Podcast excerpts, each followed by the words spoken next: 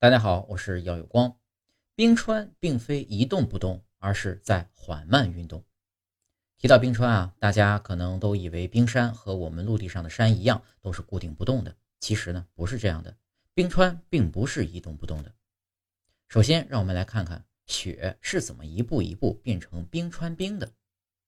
雪花是天空中的水汽经凝华而成的小冰晶，多呈六角形。又名未央花和六出，受时间和地表辐射热力影响，积雪的尖端融化并逐渐固化成较大的粒雪。雪花和粒雪都具有较大的孔隙率，空气呢可以在雪粒之间自由流通。随着雪层加厚到二十到五十米，底层雪因承受上覆雪层的压力，融雪水的渗入和冻结，使粒雪凝结成白色粒状的冰晶。当冰晶的空气孔隙率逐渐下降到百分之二十到百分之三十的时候，经过十多年的长期压实，冰晶紧紧连接，或者是发生重结晶作用，就会形成块状的冰川冰。其孔隙率呢小于百分之二十，空气无法流通。由雪转变成冰川冰，经历压实、冻结和重结晶等一系列的过程，类似于把松散的雪花经压紧变成坚硬的冰雕。当它们长大到冰川冰时呢，就会产生塑性变形。冰川冰的可塑程度与冰层的厚度有关，冰层越厚，可塑程度越大，越容易发生冰层滑动和塑性蠕动。在上层冰雪的压力和重力作用下，冰层发生定向蠕动，便成为了冰川。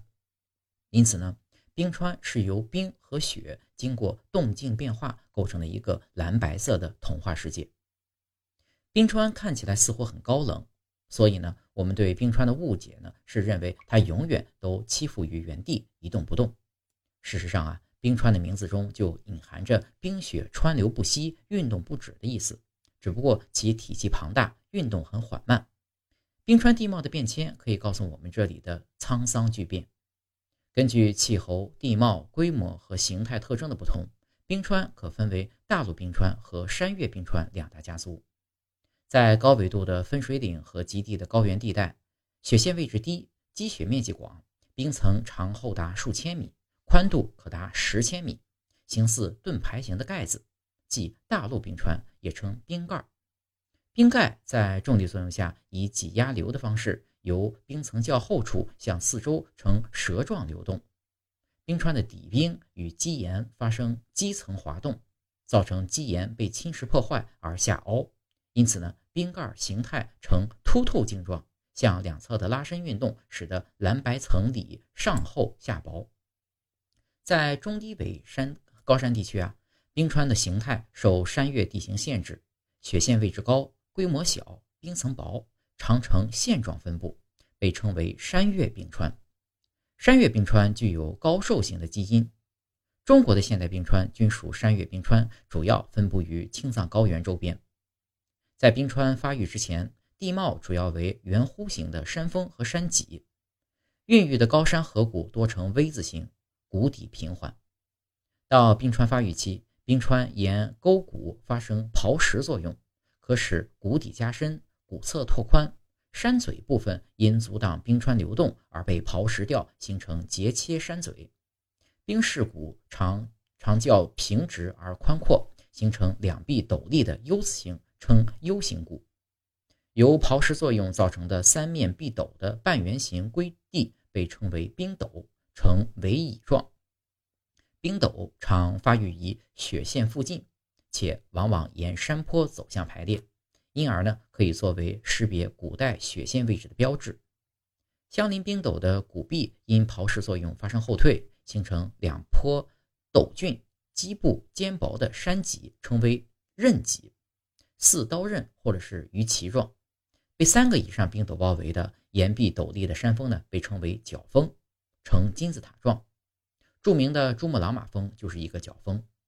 在冰川最前端，常因中间部分流速较快，两侧与基岩摩擦流速较慢而形成突出的蛇状，称为冰舌。到冰川消融期，洼地可以积聚冰融水而形成冰蚀湖，多呈串珠状。有时呢，冰斗还可聚集冰融水，成为冰斗湖。在最前端的冰舌消失后啊，其裹挟的大量碎石会堆积成各类自低地貌。受全球气候变化的影响，冰川的消长变化，随着冰川运动可以留下典型的地质遗迹。从冰河时期的地质遗迹中呢，可以探寻地貌演化和气候演变时的时空规律。冰川扩张时，固态冰川的塑性流动可分为推运。和载运两种机械方式，推运呢是指冰川前端以巨大的推力将冰床上的岩屑向前推进，类似于推土机；载运呢是指冰是指冻结在冰块内或者是落在冰面上的岩块随冰川的运动而被搬运，类似于传送带。随着冰川退缩，雪线上升，冰川前端冰体融化，被冰川搬运的物质和冰融水一起堆积下来。统称为冰渍物，其中不同粒径的岩石碎屑混杂在一起，形似混凝土。若气候条件稳定，冰川前端停滞，冰的消融量与补给量基本平衡时，冰川携带的碎屑物大量堆积在冰川前端，常在冰舌外构成一个弧形的长坝，形成仄堤。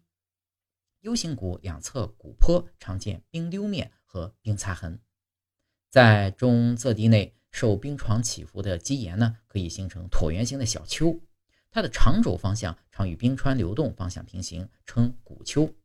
在冰床上堆积的冰渍物称底渍，其中呢，根据大飘力的分布和侵侵蚀状态，还可见飞来石和冰臼等等。